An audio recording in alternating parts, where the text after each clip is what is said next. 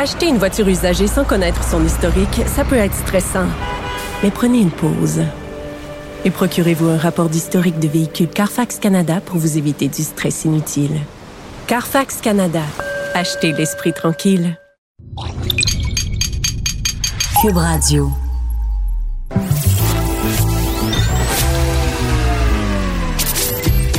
Caroline Saint-Hilaire.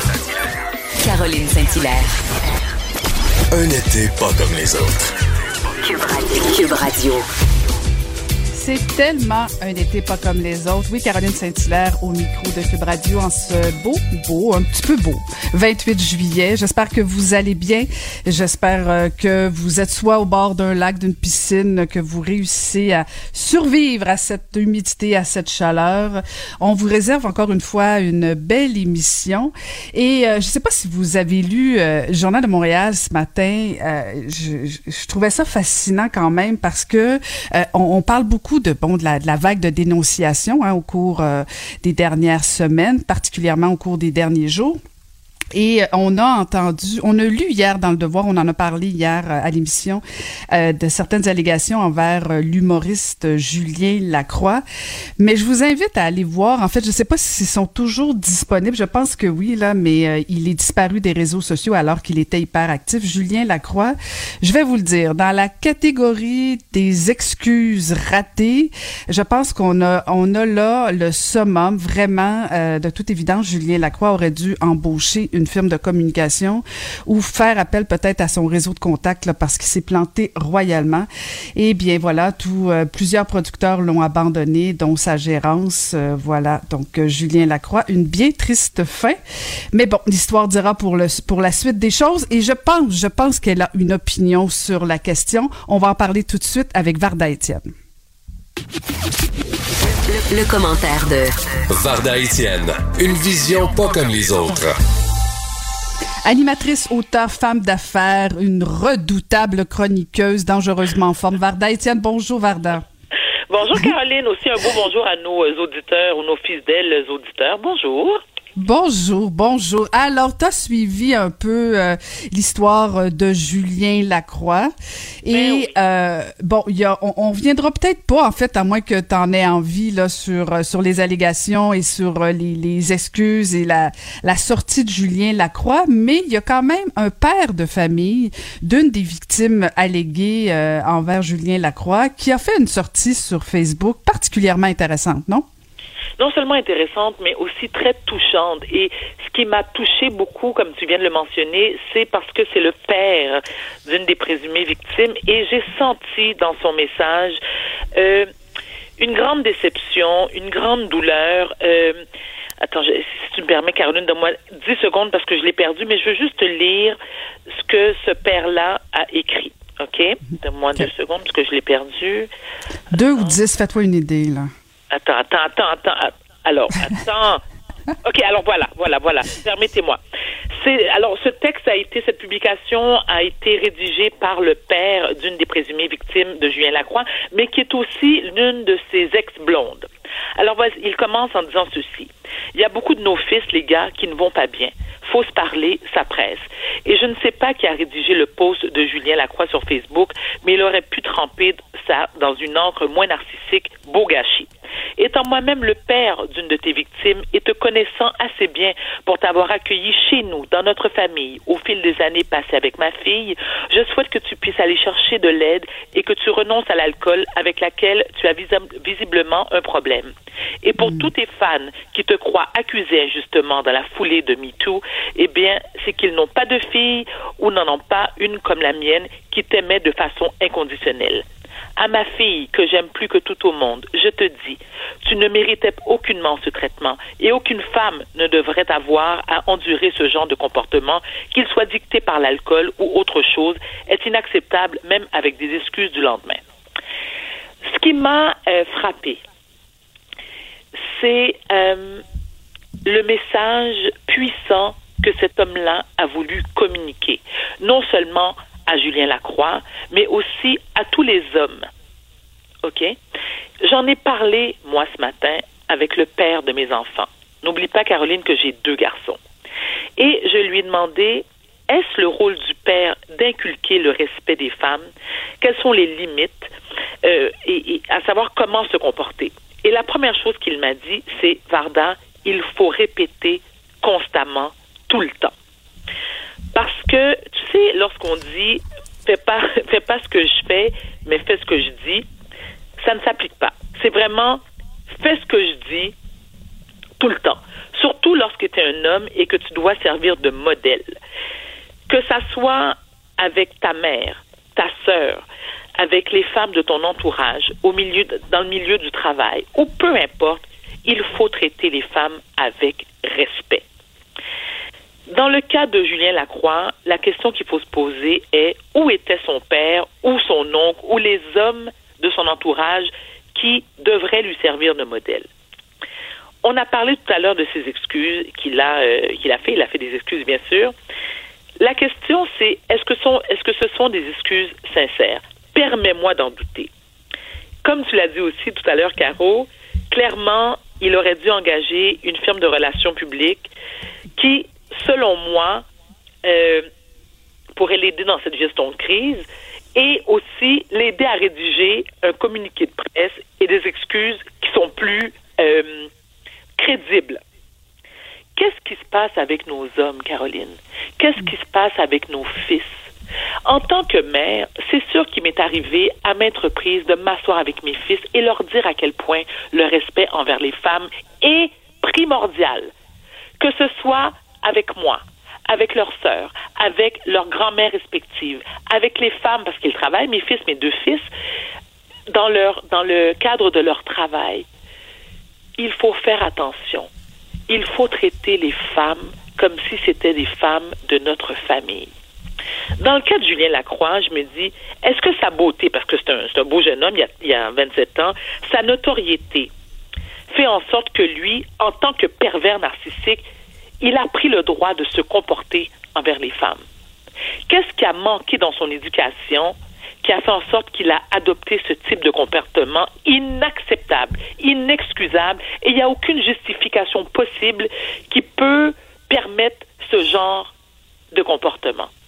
Donc, quel est le rôle du père? À quel point le père doit s'impliquer pour expliquer clairement à leur fils, non, vous n'avez pas le droit de vous comporter comme ça envers les femmes.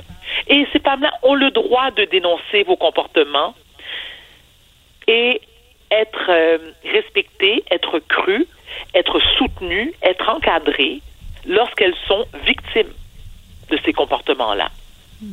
Donc moi, ça, ça... oui, vas-y, Caroline, je t'en mais, prie. Mais, oui, mais Varda, ce que je, je suis d'accord avec ce que tu dis, mais en même temps, on le sait très bien. Les enfants, bon, on parlera pas d'un enfant à 27 ans là, mais mais les enfants souvent imitent ce qu'ils voient à la maison. C'est soit qu'ils imitent ou ils vont vraiment à l'opposé pour pour se rebeller.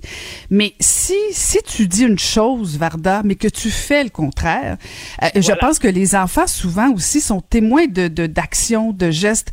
Moi je pense que quand le papa et la maman aussi parce que si le papa dit des choses aux garçons et aux filles mais que la maman euh, a un comportement déplacé d'une certaine façon, peu importe là, moi je pense que les parents, au-delà des paroles, les actions parlent beaucoup plus. Et, et je pense que c'est ça qu'il faut se rappeler aussi. Tu sais, si on accepte que notre conjoint nous parle de travers, ici à l'inverse, si notre conjoint euh, se fait parler tout croche par nous, ben les enfants, c'est ça qu'ils voient. Ils, ils, vont répéter les mêmes schèmes. Donc, t'as beau dire, ben je vais avoir une conversation avec toi, mon fils, cher Julien, c'est pas beau d'agresser une femme, puis que le soir j'arrive, puis euh, je lance une petite taloche à ma conjointe ou mon conjoint, ben mon discours tient pas. Et alors voilà, Caroline, tu as tout dit, parce que c'est, là que c'est important dans le rôle du père de faire preuve de mimétisme. C'est-à-dire, il faut absolument qu'ils expliquent à leur fils et de le répéter, comme l'a mentionné le père de mon fils ce matin, la façon dont un conjoint traite sa conjointe ainsi que ses filles vont être va être pardon un exemple dans la manière que leur fils doit se comporter envers une femme. Mm-hmm. Mais c'est là, et, et, et, le contraire est, est, est aussi vrai. C'est-à-dire que moi, en tant que femme, si je manque de respect constamment envers mon conjoint, si je lui parle tout croche, si je le frappe, parce qu'il y a des femmes aussi, il faut le c'est important de le mentionner, il n'y a pas que les hommes qui sont responsables ou Mhm, coupables. à fait. Les femmes, il y a beaucoup de femmes qui agressent leur conjoint verbalement et physiquement. Et les hommes ont souvent, ben pas souvent, les hommes ont appris et on leur a inculqué comme valeur de toujours faire preuve de respect dans le sens que si la femme est celle qui agresse, c'est eux n'ont pas le droit de se défendre. Mais se défendre, ça ne veut pas dire que on doit, on doit, euh, on doit répéter des gestes commis envers eux. C'est-à-dire que eux ont le droit aussi de dire c'est inacceptable ce que tu me fais. Je le prends pas. Je ne veux pas que ça soit un exemple euh, pour mon ou mes fils. Tu comprends? Ça, Ouais. c'est très important de le mentionner. Tout à fait. Et si un père euh, a un comportement exemplaire envers les femmes qui l'entourent, j'ose espérer que leur, leur, leur fils leur prenne, les, les prenne en exemple. C'est très important. Donc, oui, il faut répéter sans cesse. Il faut euh, agir de manière exemplaire. Et dès qu'il y a un écart de comportement, tout de suite corriger le tir. Tu sais, Et- et- ouais. Et, et en fait, non, parce que je, je avant de conclure, je, je- ce que je trouvais intéressant dans la sortie du, du père d'une des victimes, ça m'a rappelé un peu le, le, le discours, je sais pas si tu l'as vu, là, le discours d'Alexandria euh, Ocasio-Cortez, là, une représentante américaine, et, Oui. je me disais que Varda, il n'y a pas un père de famille qui souhaiterait, qui voudrait que sa fille soit une victime d'agression sexuelle ou même euh, d'harcèlement ou quoi que ce soit. Et là, je pense que on touche à quelque chose où si les pères finissent par se mobiliser, on est ailleurs parce que que les femmes se mobilisent puis qu'on soit solidaires, c'est une chose et, et c'est à la limite la moindre des choses. Mais si les pères commencent à dire non, ça se peut pas là, ma fille ne peut pas être victime comme ça, là je trouve que euh, euh, on change le ton, on change le discours et, et je trouve ça particulièrement euh, mobilisant euh, que, que les pères comme ça sortent. Il n'y a pas un père Varda qui veut que sa fille soit une victime. Jamais, c'est impossible. Ça me rentre pas dans la tête. Très bien dit, Caroline, et je vais aller plus loin que ça. Non seulement Ben, un père, un frère. Un frère. Ben Moi, oui. je vois comment mes, mes, mes fils sont hyper protecteurs envers leurs sœurs. Écoute, mon, mon, le- alors le, le- mon fils cadet, qui a 17 ans, ma fille en a 14 ans, il me dit tout le temps, le- Acheter une voiture usagée sans connaître son historique, ça peut être stressant. Mais prenez une pause. Et procurez-vous un rapport d'historique de véhicule Carfax Canada pour vous éviter du stress inutile. Carfax Canada. Achetez l'esprit tranquille. La Banque Q est reconnue pour faire valoir vos avoirs sans vous les prendre. Mais quand vous pensez à votre premier compte bancaire, tu sais, dans le temps à l'école, vous faisiez vos dépôts avec vos scènes dans la petite enveloppe. Hmm, C'était bien beau. Mais avec le temps, ce vieux compte-là vous a coûté des milliers de dollars en frais, puis vous ne faites pas une scène d'intérêt. Avec la Banque Q, vous obtenez des intérêts élevés et aucun frais sur vos services bancaires courants. Autrement dit, ça fait pas mal plus de scènes dans votre enveloppe, ça. Banque Q. Faites valoir vos avoirs. Visitez banqueq.ca pour en savoir plus. Je ne veux pas revenir à, à ce que j'ai dit hier ou est-ce que j'ai été un petit peu loin dans mes propos, mais il m'a dit, maman, si un gars ou un homme touche à ma sœur, je sais pas ce que je vais lui faire. Et ça peut lui-même lui donner des envies meurtrières. Mon fils n'est pas violent pour Saint-Saëns. Mais il me dit, maman, je viendrais complètement fou. Qu'un Ouais, un homme ça. qui touche à ma sœur, parce qu'à la limite, toucher à sa mère, qui est une enragée, on s'entend comme moi, tu sais, euh, et malgré le fait que j'ai été victime euh, de viol, j'ai quand même un caractère très fort qui fait qu'aujourd'hui, je serais capable de me défendre. Tu comprends? Je serais capable. En tout cas, j'ose croire que je serais capable de me défendre. Mais sa sœur qui a 14 ans, là, qui débute dans la vie, je veux dire, elle a besoin d'être protégée, d'être euh, euh, non seulement d'être protégée, d'être rassurée. Et le fait que ma fille sache qu'elle a justement deux frères et un père qui pourraient la défendre, ben, en quelque part, je me dis que grand bien lui fasse, puis tant mieux pour elle. Mais t'as tellement bien dit, Caroline, il faut que les hommes se mobilisent.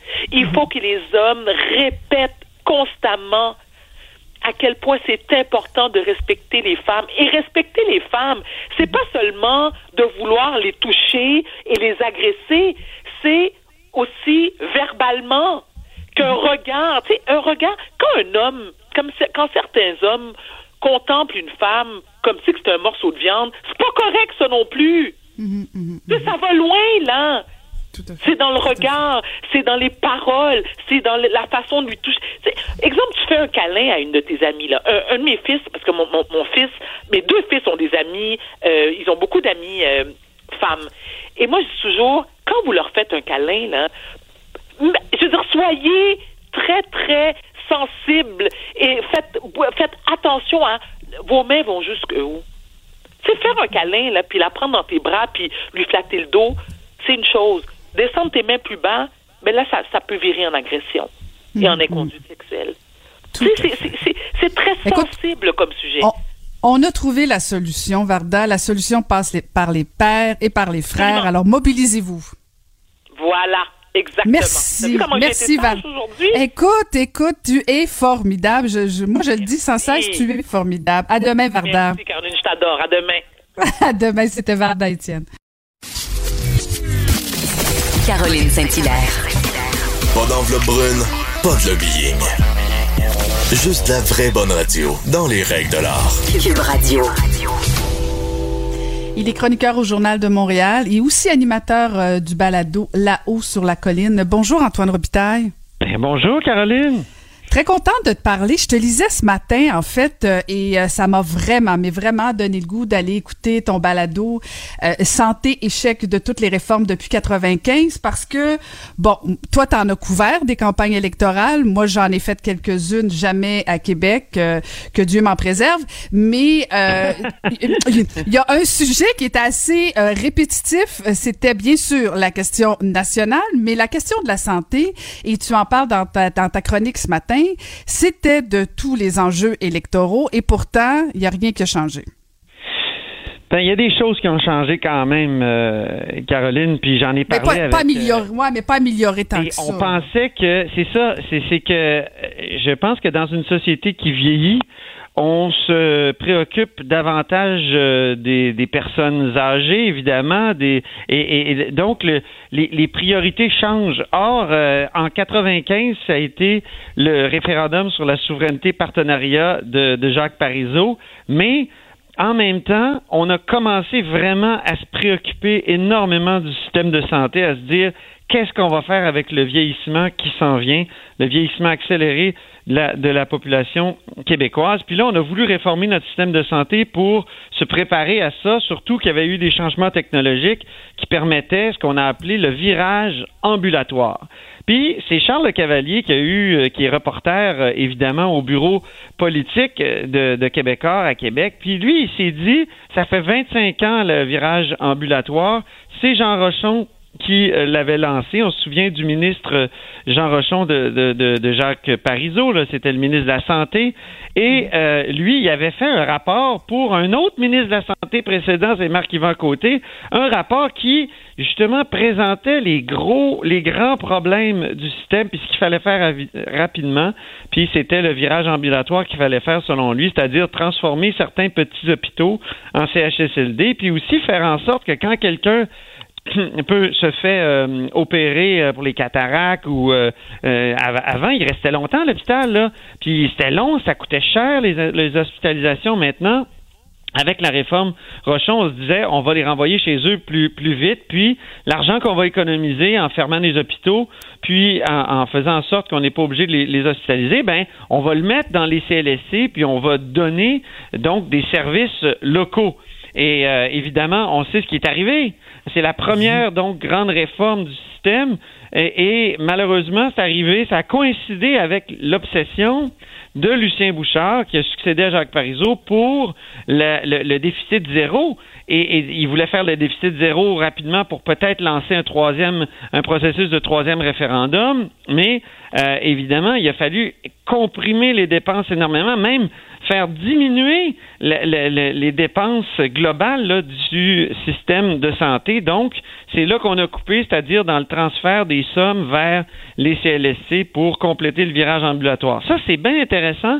Puis, Charles Le Cavalier du journal, donc lui, il s'est dit, on va continuer, on va aller voir combien de ministres depuis, il, y a, eu 25 ans de réformes, de rapports et tout ça, Et euh, combien de ministres, et là, c'est évidemment, c'est Pauline Marois, c'est François Legault qui a été ministre, et ensuite, évidemment, les ministres libéraux, euh, Couillard, Bolduc et euh, Barrette, évidemment. Et, et, au bout du compte, mais ben là, on a fait un sondage, on a demandé à Léger Marketing de poser la question, puis c'est 55% des Québécois qui sont convaincus que la situation s'est pas améliorée, c'est dégradé. Donc c'est ça qui est, c'est ça qui est pour là tu dis il n'y a rien qui a changé, il y a quand même des choses qui ont changé, mais c'est l'impression que l'accès là qui était le problème central du système de santé, ben ce problème-là a vraiment pas été réglé malgré des promesses là, solennelles.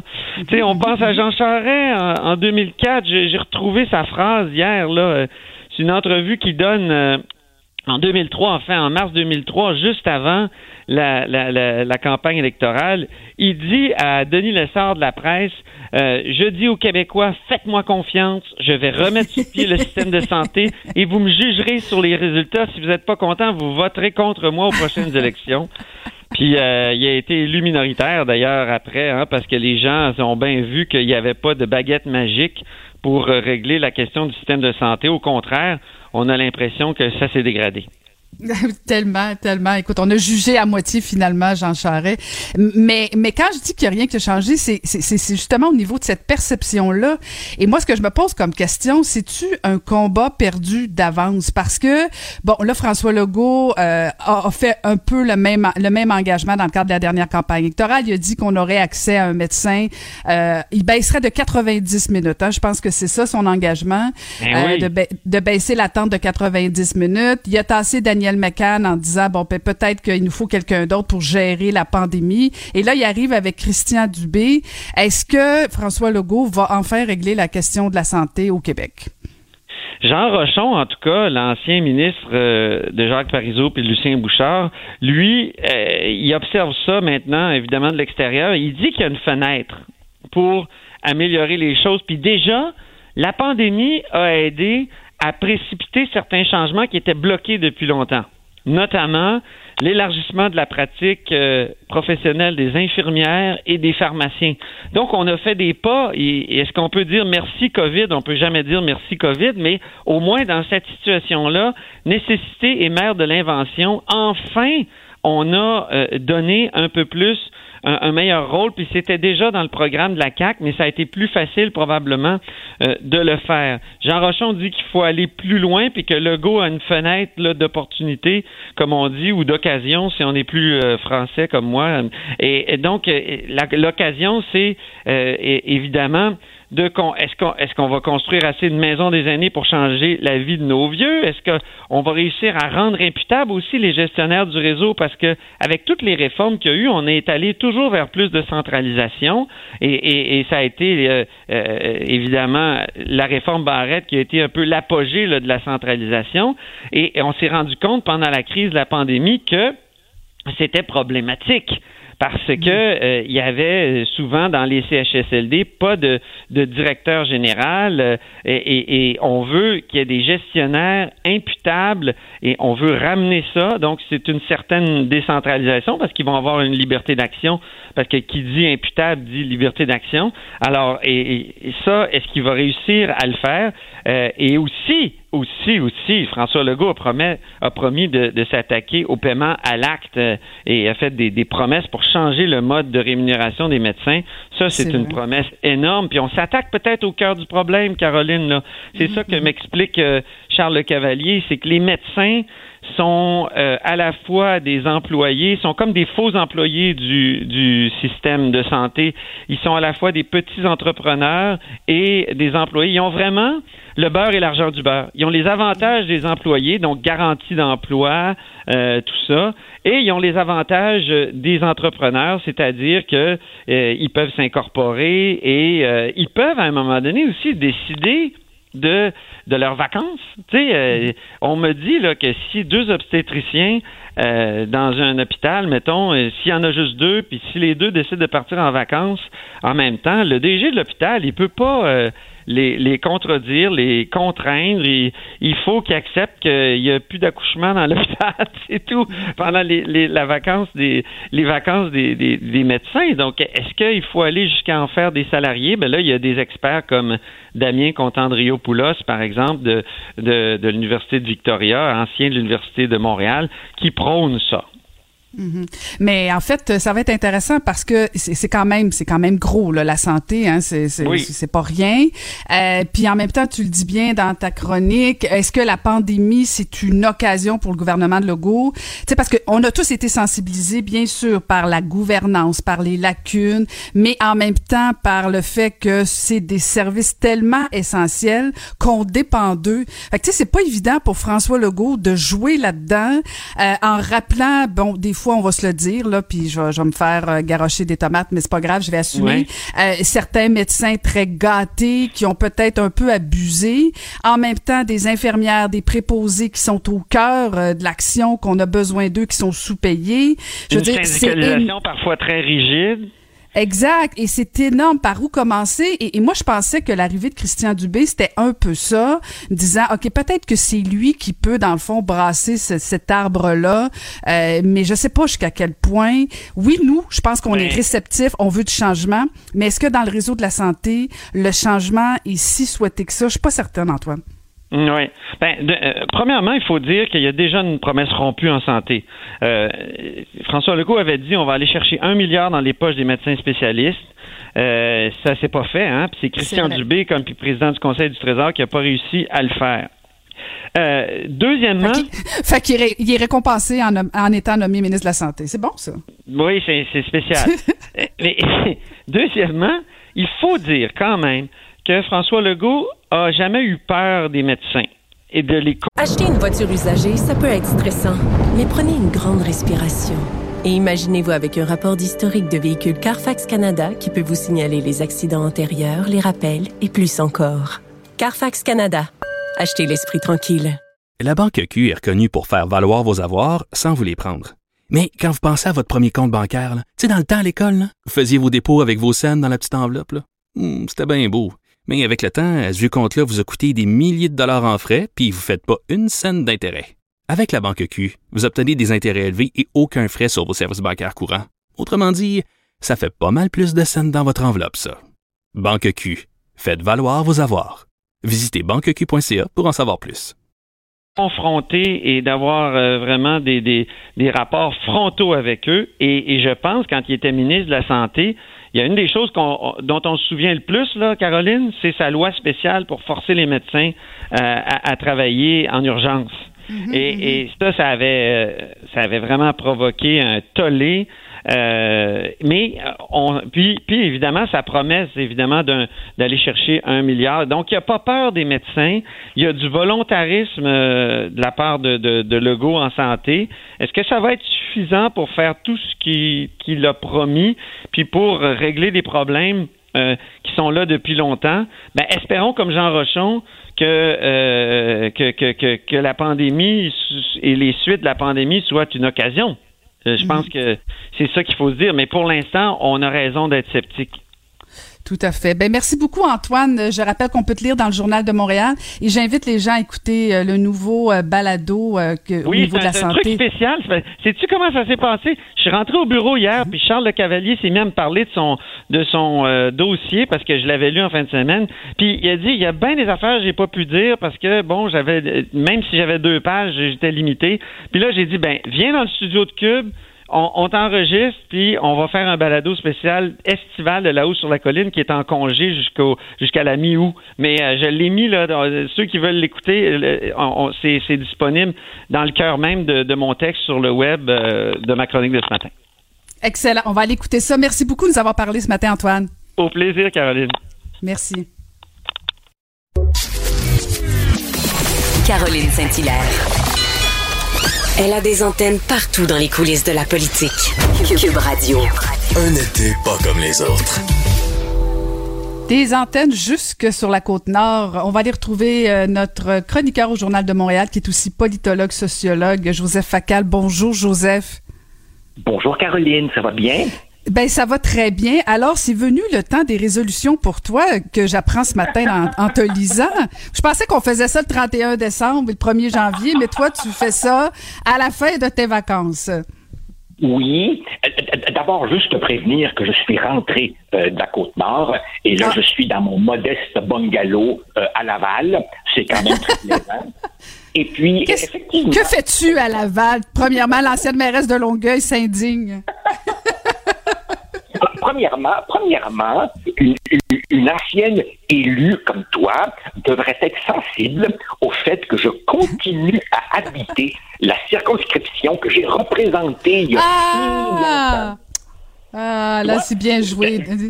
Eh c'est ce qu'on appelle Vlad C'est ça. J'habite encore parmi mon monde. Bon. Non, mais sérieusement, ma, ma résolution, si tu veux, ma, ma résolution, c'était pas de, c'était pas de perdre du poids, bien, bien que ça pourrait me faire du bien, mais, mais c'est tout simplement d'essayer de lutter avec mes modestes moyens contre cette espèce de, de cynisme, de morosité, de ras-le-bol euh, que beaucoup de nos concitoyens, et moi aussi, éprouvons souvent euh, vis-à-vis la, la vie politique. Si on fait un vox populi et qu'on demande à nos concitoyens ce qu'ils en pensent, souvent ils te diront Wow, tout c'est pareil, il n'y a rien à faire. Et puis on peut effectivement avoir parfois le sentiment que si on amuse le peuple avec des humoristes de la télé-réalité et en leur envoyant un petit chèque, ils sont prêts à gober n'importe quoi. Eh bien non, non. Moi, je, je, je refuse ça. Je pense que comme citoyen, il y a encore des gestes à poser, il y a une parole à prendre. Et dans ma chronique de ce matin, ben, j'évoque deux exemples. Le premier, c'est Justin Trudeau. Et le deuxième, évidemment, c'est Julie Payette. Et à travers elle, si tu veux, tout notre rapport à euh, la monarchie britannique. Et je crois que comme citoyen, ben, on a on a des responsabilités à, prendre. Il ne faut pas se laisser, si tu emporter par ce, cynisme et cette, cette morosité. Il y a encore des combats qui valent la peine d'être livrés.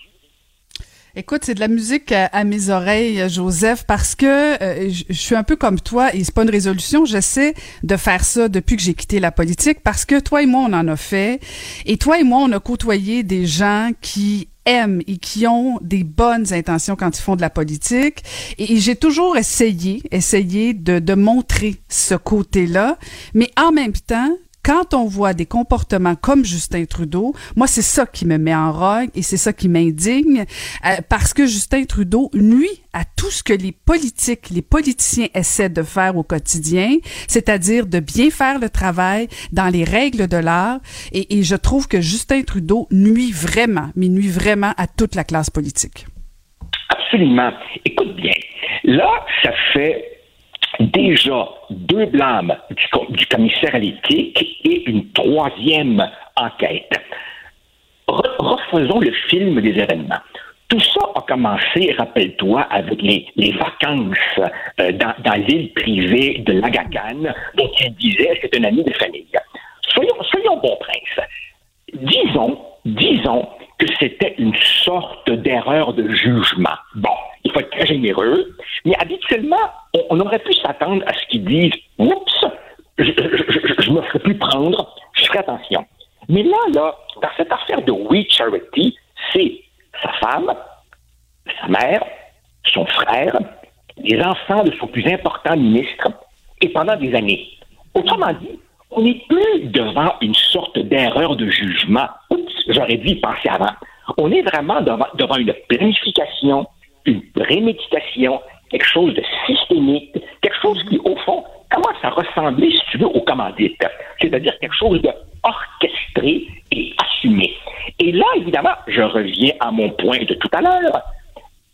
Tous ces gens qui seraient portés à dire, bof, lui, ou les conservateurs, ou le bloc, du pareil au même. Non, non, Caroline, excuse-moi. Je pense qu'aux prochaines élections, se débarrasser de Justin Trudeau est devenu une, mesure d'hygiène sociale, pardonne-moi, et ça va te faire sourire, mais, enfin, sourire ou grincer, je ne sais pas trop, mais tu vas voir, je te fais une prédiction. Aux prochaines élections, on aura un retour du sempiternel débat québécois autour de pour se débarrasser de Justin Trudeau, faut-il voter pour les conservateurs ou bien faut-il voter pour le bloc? Et nous allons revivre ce sempiternel débat sur la pertinence du bloc. Et juste là-dessus, juste là-dessus, permets-moi de dire à nos auditeurs que voter pour un candidat conservateur qui aurait 15, 17, 18% dans le comté X ou Y, c'est le meilleur moyen de laisser le candidat libéral se faufiler entre les deux. Ce qu'il faut faire, c'est une analyse comté par comté. Qui, dans mon comté, est le mieux placé pour écarter le candidat du euh, Parti libéral? Ça, évidemment, c'est dans l'option où tu veux faire ce qu'on appelle le bon vieux vote stratégique. Si tu veux faire un vote de conviction, là, évidemment, tu peux te dire, dans un système fédéral qui souvent rit carrément du Québec, tu votes pour le parti qui interpelle frontalement le système fédéral qui propose un changement de système. Et là, évidemment, c'est le bloc. Et puis le deuxième exemple que, que, j'évoque, si tu permets, c'est que là aussi, hein, quand tu regardes Julie Payette, quand tu regardes avant elle Michael Jean, quand tu regardes avant elle euh, la version québécoise qui était Lise Thibault, lieutenant-gouverneur, là aussi, tu commences à voir quelque chose qui est, pour reprendre moi la mode, systémique. Il y a un problème avec les représentants de la monarchie britannique au Canada. Et encore une fois, beaucoup de nos concitoyens résignés vont avoir des sentiments d'exaspération, d'agacement, d'humiliation, de, tout ce que tu veux. Mais il faut revenir au fait que c'est le résultat d'un système colonial et qu'on n'est peut-être pas si impuissant que ça. Et là, j'ai pas trop, trop le temps d'en de, parler ce matin, mais il faut savoir que le Québec pourrait, s'il était proactif, s'il était créatif, suivre la voie évoquée par plusieurs de nos plus éminents constitutionnalistes qui nous disent, lorsque il y aura une réouverture des pourparlers constitutionnels qui seront probablement cette fois-ci forcés par l'Alberta euh, en 2022, chaque province, évidemment, devra avoir ses revendications constitutionnelles. Et si le Québec, si le Québec, si le gouvernement Legault voulait se donner un certain rapport de force à l'intérieur d'un Canada où il perd du poids continuellement, il pourrait reprendre un peu le même débat que font les Australiens, hein, où on s'interroge depuis longtemps sur l'opportunité de garder ce reliquat néocolonial qu'est la monarchie canadienne. Et on pourrait prendre appui sur l'avis de la Cour suprême de 98, qui n'a jamais été testé pour forcer des négociations sur cette question-là. Tu vois, encore une fois, c'est cette idée que surmontons le cynisme et comprenons qu'il y a encore moyen de s'investir de manière positive dans le jeu politique en tant que citoyen. Hum, écoute, tu lances un gros débat. Est-ce que François Legault irait jusque-là? Permets-moi d'en douter, Joseph. Oui, tu as tout à fait raison. Euh, euh, je, je, sens pas, je sens pas d'appétit chez François Legault pour revisiter le dossier constitutionnel. Mhm. Mais comprends bien, comprends bien, il n'aura pas le choix. Dans la mesure où, si l'Alberta va de l'avant avec sa promesse de référendum et de motion enclenchant les négociations, tout le monde s'y retrouve. Et et à la différence des années 90, où toutes les négociations tournaient autour des demandes du Québec, cette fois-ci, tu aurais évidemment les demandes de l'Ouest, tu auras les demandes des, nations autochtones, tu auras les demandes possiblement de certaines minorités ethnoculturelles, et le gouvernement du Québec n'aura pas le choix que d'arriver à cette table avec sa propre liste de revendications. Et là, on pourrait, M. Legault pourrait réactiver, euh, par exemple, sa demande pour un rapport d'impôt unique, sa demande pour des pouvoirs accrus à l'immigration, sa demande pour que la loi 101 s'applique aussi aux institutions fédérales en sol québécois. Il n'aura pas le choix de se trouver quelque chose à dire là-dessus, parce que tu sais, Caroline, un jour, il y aura un monde post-pandémie, si tu me permets, et il faudra revenir un certain nombre de dossiers cruciaux, mais négligés depuis trop longtemps. Écoute, on compte sur toi, Joseph, pour euh, maintenir ces débats euh, très, très actifs et euh, espérons que tu puisses tenir ta résolution. Ben, merci beaucoup, c'est gentil. Merci beaucoup. C'était Joseph Facal que vous pouvez lire dans le Journal de Montréal. Ancienne mairesse de Longueuil, l'actualité. LGSN. Vous écoutez Caroline Saint-Hilaire, Cube Radio.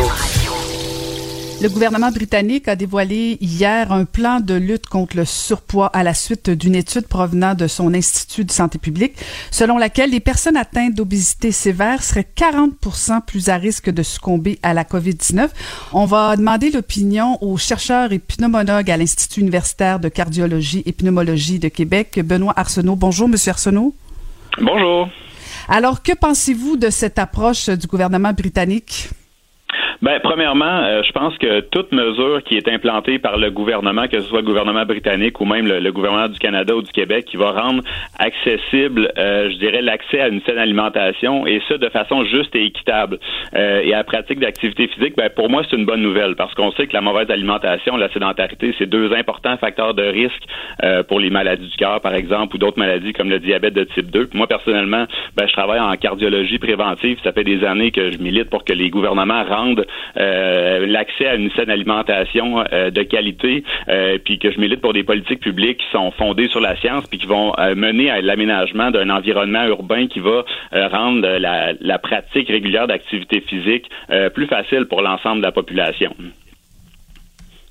Cela étant dit, vous semblez dire que d'associer la COVID-19 au fait que certaines personnes atteintes d'obésité, c'est peut-être dangereux et ça, ça risque de les stigmatiser. Oui, effectivement, là, je, vous faites référence là, au journal, euh, à l'article qui a été publié ce, matin dans le, dans le journal de Québec. Là, effectivement, je pense, je pense que euh, c'est important euh, de, de, de, de, miser sur, sur, sur une saine alimentation, sur, sur, sur, la pratique régulière d'activité physique pour être en meilleure santé. mais cependant, dans, dans, dans le cas qui nous intéresse présentement, dans le cas de la, de la pandémie, ben, il n'y a aucune évidence qui va démontrer, par exemple, que il y a une relation de, de cause à effet entre l'obésité et le, le, le, risque de développer des complications associées à la COVID-19 ou même que, par exemple, que le fait de perdre du poids, ça va nous protéger contre les, les complications de la, de la, COVID-19. Donc, euh, je pense, je pense que même si c'est des, c'est des mesures qui sont euh, intéressantes, ben de là à dire que c'est un plan de, de lutte à la COVID-19, ben là, j'ai, j'ai quand même plusieurs réserves euh, à cet effet-là. Mais, mais hypothèse, parce que quand je lisais l'article, je, vous avoue que j'étais plutôt inquiète de, votre déclaration. Je me disais, mon Dieu, comment se fait-il qu'un médecin euh, qui, qui s'opposerait à ce genre de mesures-là? Ce que je comprends, c'est que le fait d'associer ça au fait que ce soit un plan de lutte contre la COVID-19. Mais en même temps, si hypothèse, c'était un prétexte, euh, puis de toute évidence, selon selon ce que vous avez fait jusqu'à maintenant, de sensibiliser les gens à plus de d'activité physique, une saine alimentation. Ben si tenter que ça sensibilise, pardon les gens au fait qu'on doit prendre soin de notre corps, euh, ben tant mieux si ça peut faire œuvre utile, non? Euh, oui, mais c'est ça. Je pense que de, là, c'est un, message, je pense, qui, est un peu. Euh, qui, pour, moi, j'ai de la misère avec ce message-là parce que ce qu'on dit, c'est que les gens sont atteints de la COVID-19 parce qu'ils font pas nécessairement attention à leur corps. Donc, euh, pour, moi, je, je, prends exemple, par exemple, du, du premier ministre britannique qui, au début, se vantait d'aller dans les hôpitaux. Pour... Acheter une voiture usagée sans connaître son historique, ça peut être stressant. Mais prenez une pause. Et procurez-vous un rapport d'historique de véhicule Carfax Canada pour vous éviter du stress inutile. Carfax Canada. Achetez l'esprit tranquille. La Banque Q est reconnue pour faire valoir vos avoirs sans vous les prendre. Mais quand vous pensez à votre premier compte bancaire, tu sais, dans le temps à l'école, vous faisiez vos dépôts avec vos scènes dans la petite enveloppe. Hmm, c'était bien beau. Mais avec le temps, ce vieux compte-là vous a coûté des milliers de dollars en frais, puis vous ne faites pas une scène d'intérêt. Avec la Banque Q, vous obtenez des intérêts élevés et aucun frais sur vos services bancaires courants. Autrement dit, ça fait pas mal plus de scènes dans votre enveloppe, ça. Banque Q. Faites valoir vos avoirs. Visitez banqueq.ca pour en savoir plus pour euh, qui soignait les patients atteints de COVID-19, puis se vantait de serrer la main de tout le monde.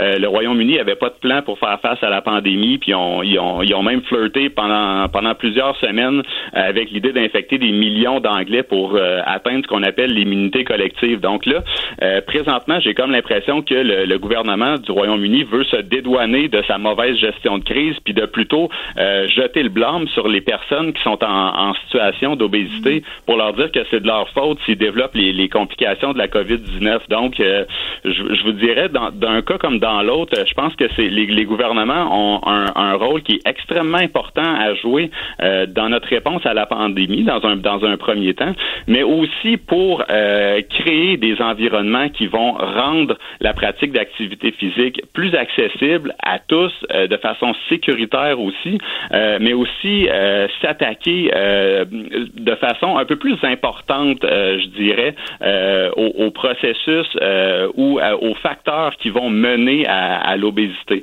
je, je m'explique. oui, on a démontré, les chercheurs britanniques avec les, les, les données ont démontré que les gens en situation d'obésité avaient un risque plus élevé de développer euh, la, la COVID-19. Mais euh, je vous dirais, on n'a pas réussi à démontrer une relation de cause à effet. Donc là, ici, on parle d'une association. Mais derrière cette association-là, il y a plusieurs facteurs sous-jacents qui peuvent expliquer cette relation-là.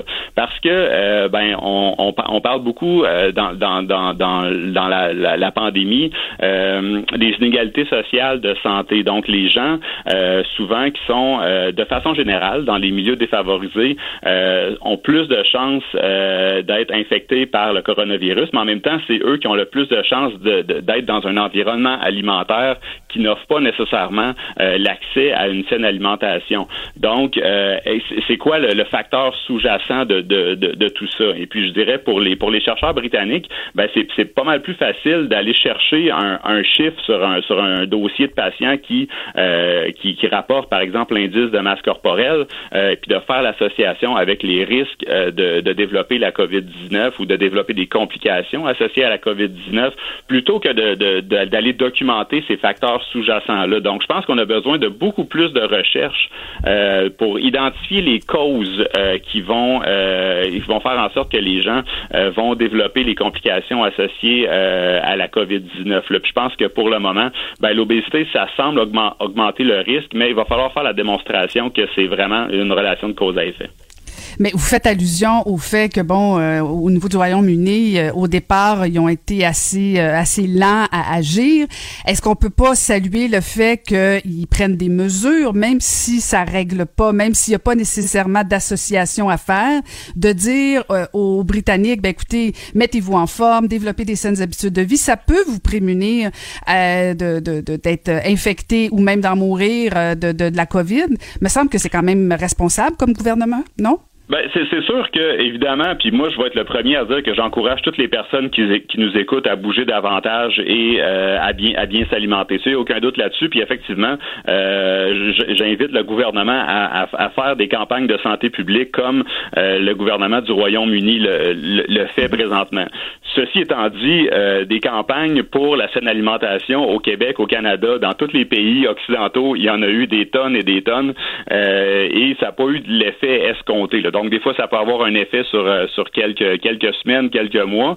Euh, mais vraiment pour euh, s'attaquer, je dirais, aux au problèmes de notre, de notre mauvaise santé de la population générale, je pense qu'il faut vraiment s'attaquer aux racines du problème qui sont, qui sont multiples, extrêmement complexes, mais qui vont commencer d'abord par les, les, inégalités économiques, les inégalités sociales de santé, etc. Donc, pour moi, dans le, le plan du, du gouvernement de Royaume-Uni, j'ai pas vu ces, euh, ces annonces-là. Donc, on parle plutôt de mesures euh, cosmétiques, comme par exemple de rendre euh, illégal les deux pour un dans les dans les, les restaurants de fast-food, de je dirais qu'est-ce qu'ils voulaient faire aussi?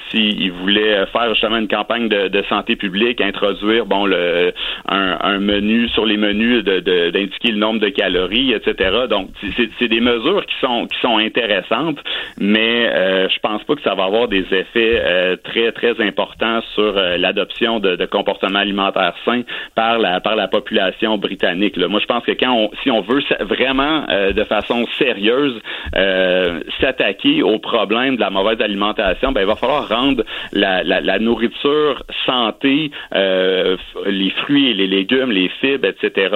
accessibles, pas chers.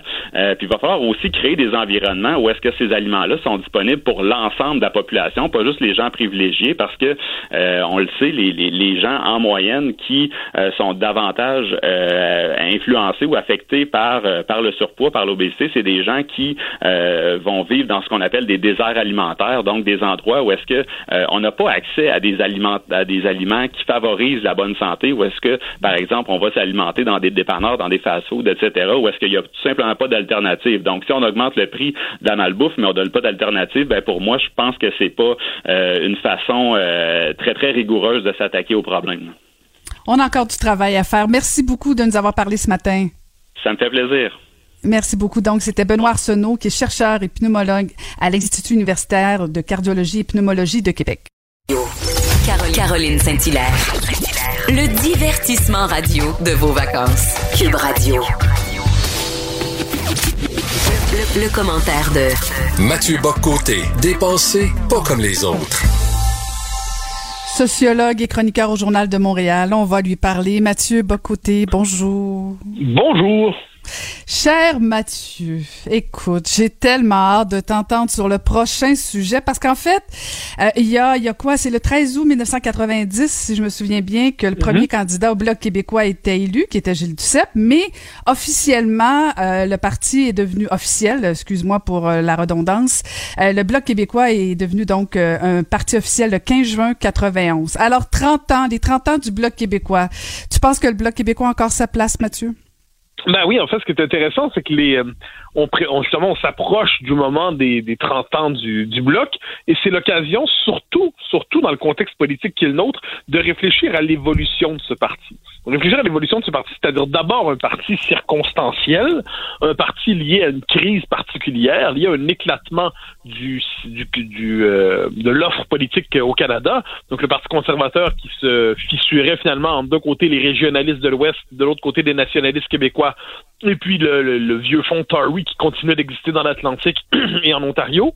Un parti qui donc devait, on le sait, euh, contribuer à l'effort référendaire de 1995. L'échec du référendum a fait en sorte que le bloc a dû se réinventer. Dans les premiers temps, on se disait ben, le prochain référendum viendra, donc il faut rester en place à Ottawa pour la prochaine charge.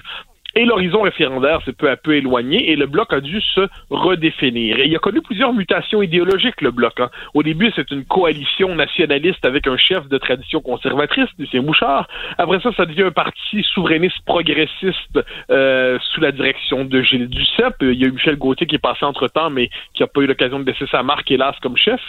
Euh, Gilles Duceppe représente donc ce virage progressiste du Bloc québécois et euh, des mutations, d'autres mutations. Ensuite, la grande crise de 2011, l'effondrement. On se demande est-ce que le parti peut survivre, est-ce qu'il peut renaître? Et là, renaissance avec euh, Yves-François Blanchette aux dernières élections fédérales. Renaissance intéressante parce que le Bloc a su s'adapter au nouveau contexte qui est le sien. Donc, il a quitté la posture A du souverainisme progressiste obligatoire, comme si on devait être obligatoirement à gauche si on était souverainiste. Il a quitté aussi l'indépendantisme incandescent à la Mario Beaulieu, qui n'était pas sans mérite, mais qui était assez limité comme créneau électoral dans les circonstances. Et il s'est collé finalement à la renaissance du nationalisme québécois autour des questions identitaires et dans une perspective qui, tout en étant souverainiste, euh, épouse l'autonomisme du gouvernement Legault.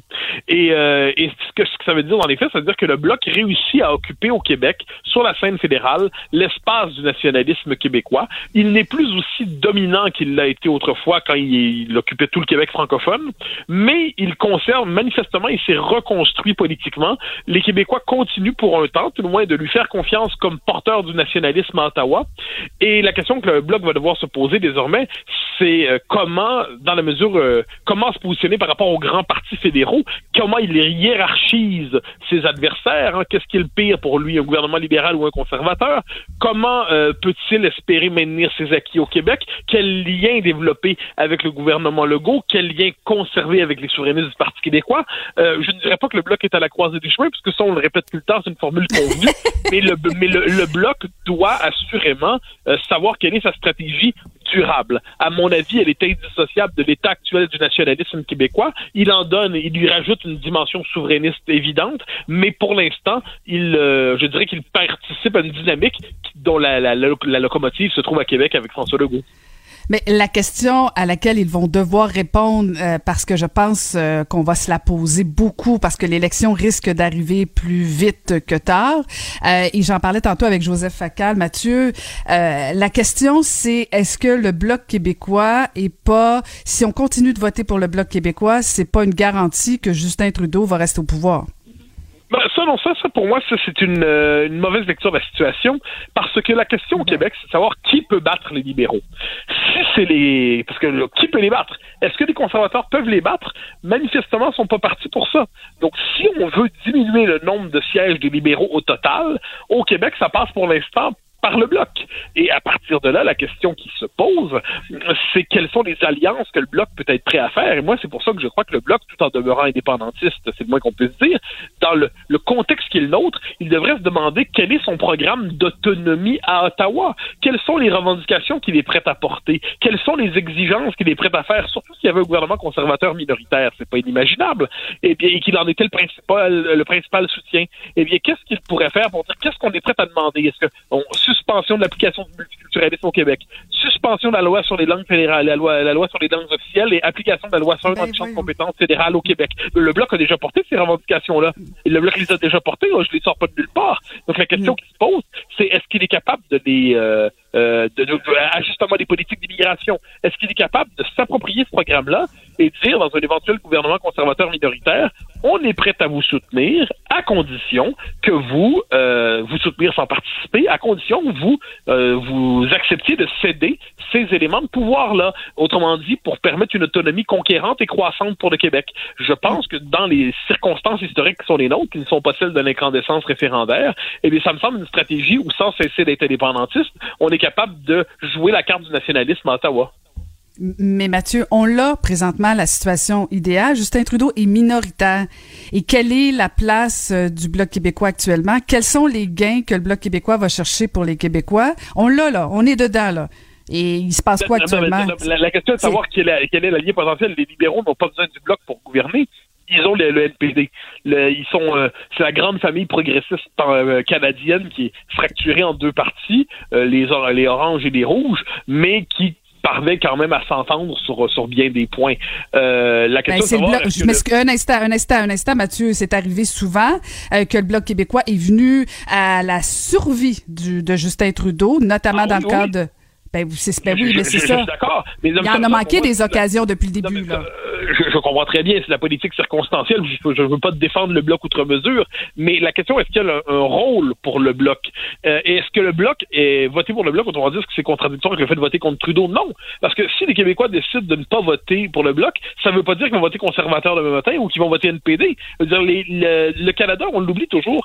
Au Canada, il y a un parti pan-canadien. C'est le Parti libéral.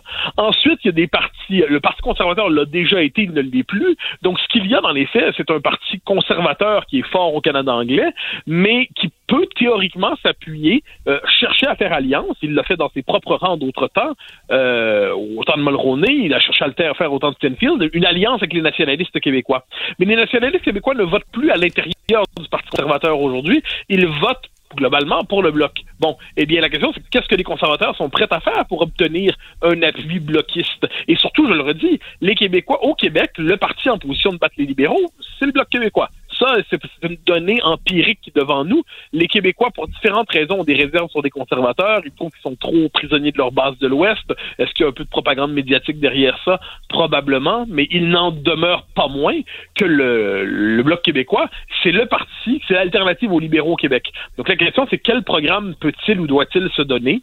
Quel sera ce programme? Moi, je suis convaincu d'une chose, ça doit être un programme pour maximiser l'autonomie euh, politique du Québec sur des questions qui touchent à son identité fondamentale. Et ça, cette bataille-là, euh, je ne dis pas qu'on peut l'emporter définitivement. Je le Canada demeure fondamentalement un cadre étouffant pour le Québec, mais on peut élargir l'espace de liberté du Québec dans la fédération jusqu'à ce que les circonstances référendaires se présentent à nous euh, un jour.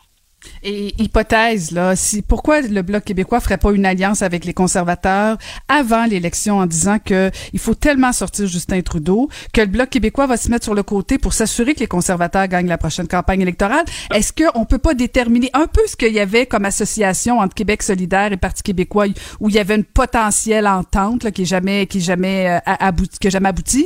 Euh, si les conservateurs et le Bloc québécois déterminaient des comtés pour faire des votes stratégiques? Je n'y crois pas pour une raison simple, c'est que l'électorat, euh, premièrement, au Canada anglais, s'allier formellement avec des séparatistes, ils voudront jamais. ça, euh, c'est réglé. Les séparatistes, c'est quand même le mal pour eux. Alors, euh, ce qui peut avoir lieu, à mon avis, c'est pas une alliance préélectorale, mais post-électorale, circonstancielle. Donc, un programme de gouvernement conservateur soutenu sans participation euh, par le bloc autour d'une série de revendications particulières qui justifient le soutien. Ça, donc ça, pour moi, ça c'est crédible. Sinon, une alliance euh, entre les deux, euh, la nature de l'électorat bloquiste fait en sorte qu'il y a des éléments progressistes qui voudraient pas des conservateurs. Acheter une voiture usagée, ça peut être stressant, mais prenez une grande respiration. Et imaginez-vous avec un rapport d'historique de véhicule Carfax Canada qui peut vous signaler les accidents antérieurs, les rappels et plus encore. Carfax Canada. Achetez l'esprit tranquille. La Banque Q est reconnue pour faire valoir vos avoirs sans vous les prendre. Mais quand vous pensez à votre premier compte bancaire, tu dans le temps à l'école, vous faisiez vos dépôts avec vos scènes dans la petite enveloppe. Hmm, c'était bien beau. Mais avec le temps, ce vieux compte-là vous a coûté des milliers de dollars en frais, puis vous ne faites pas une scène d'intérêt. Avec la Banque Q, vous obtenez des intérêts élevés et aucun frais sur vos services bancaires courants. Autrement dit, ça fait pas mal plus de scènes dans votre enveloppe, ça. Banque Q, faites valoir vos avoirs. Visitez banqueq.ca pour en savoir plus là-dedans. Euh, les conservateurs voudraient pas des séparatistes. Donc, ça peut davantage être une alliance des appareils qu'une alliance des partis dans une dynamique électorale. J'imagine ça, mon Canada anglais. Vous voulez vous faire élire grâce aux séparatistes. Grâce aux séparatistes. Ce serait, ce serait. Donc, euh, je pense que la, culture politique canadienne ne le permet pas. Mais ce qu'elle permet, c'est, une fois rendu à Ottawa, que le Bloc sache pourquoi il est là, non pas pour faire fonctionner le Canada, mais pour s'assurer que le Québec y trouve le plus de place possible, que les Canadiens ensuite se gouvernent entre eux. Écoute, je sens qu'on va en parler encore et encore et encore. Euh, merci beaucoup, Mathieu. Au grand plaisir, au revoir. Alors, on va parler encore longtemps, j'imagine, des 30 ans du Bloc québécois. C'était Mathieu Bocoté que vous pouvez lire dans le Journal de Montréal.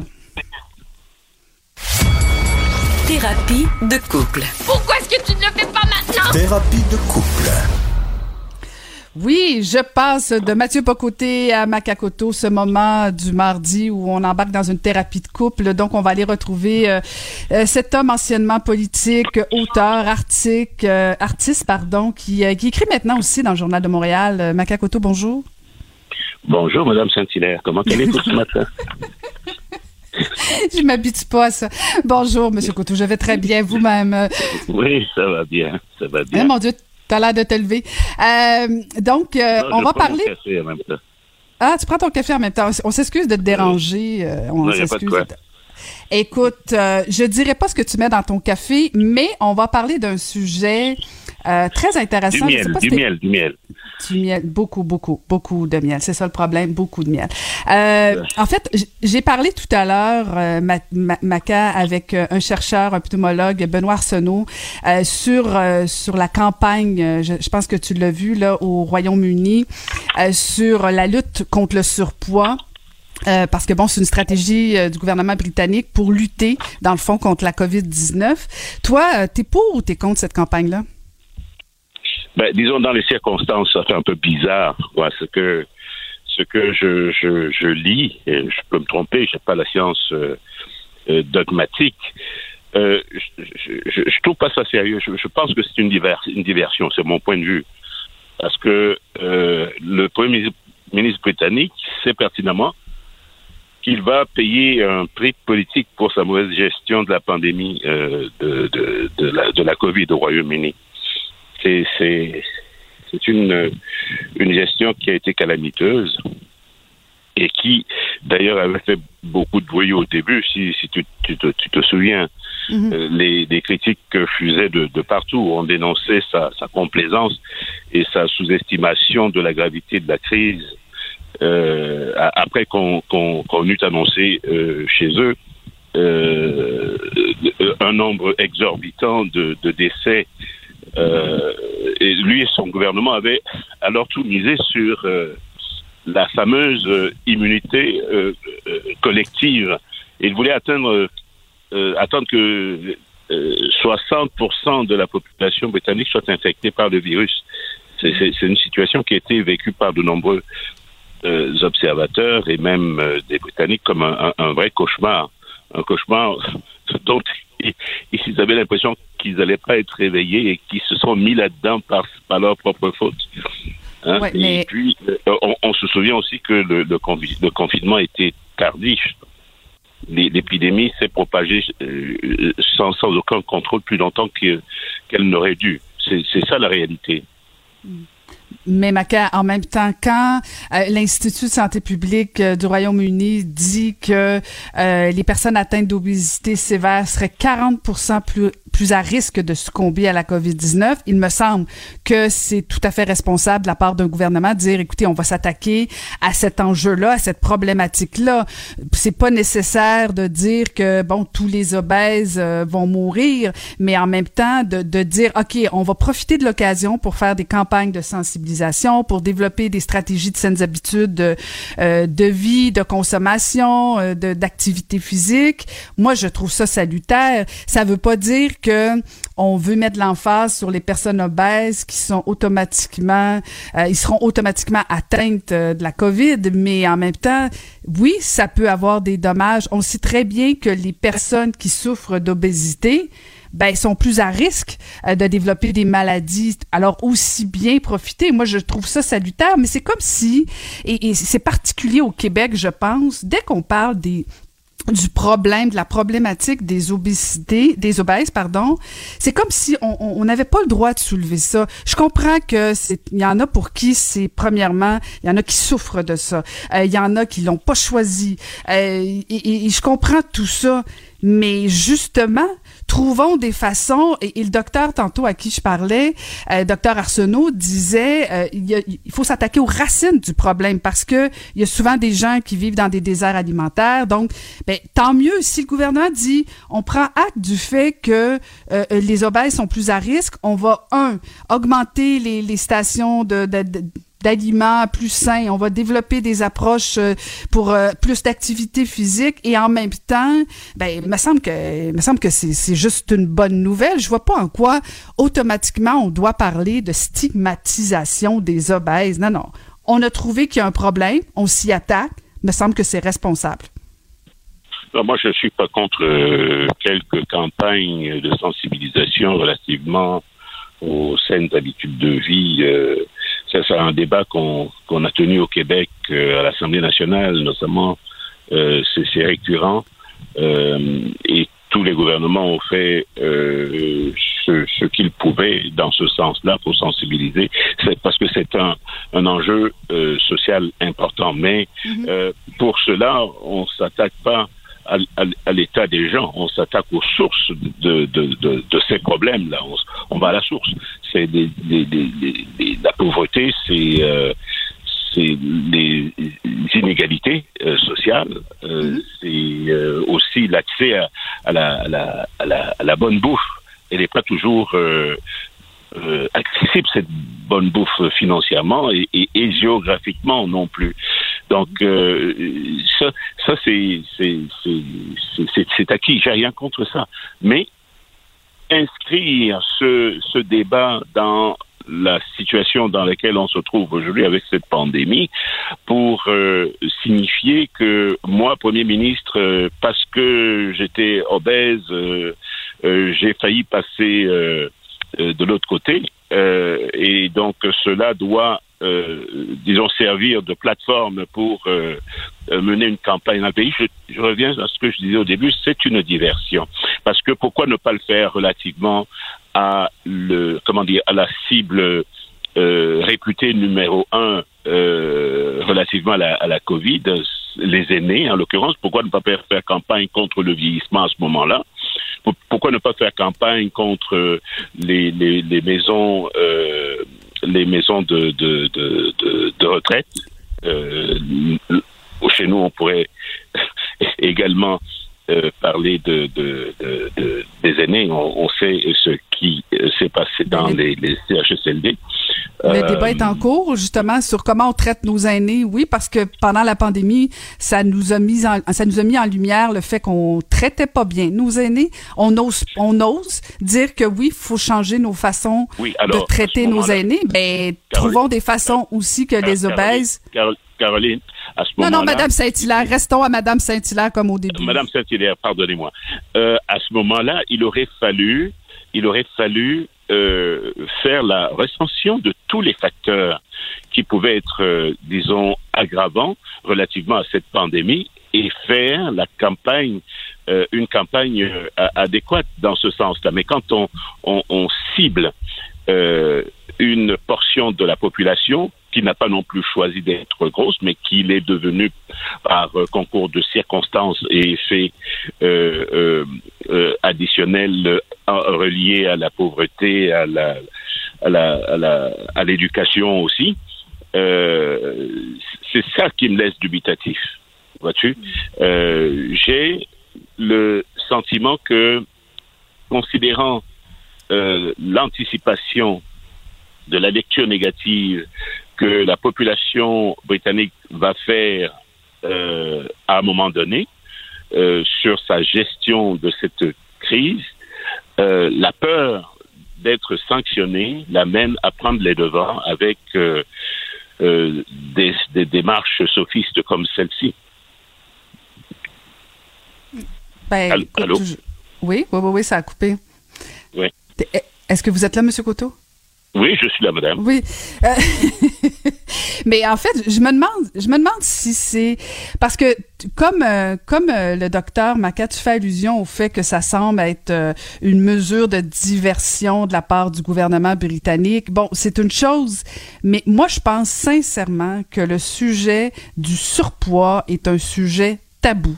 Dès qu'on veut parler de... Je rien contre ce que tu dis là. ah! 15 minutes pour en arriver à ça. Mais, mais mettre cela euh, dans le contexte, dans le contexte actuel, c'est jouer avec le feu quelque part. Parce que. Mais oui, mais on peut plus rien dire. on joue toujours avec le feu. Oui, non, mais c'est dangereux, ça.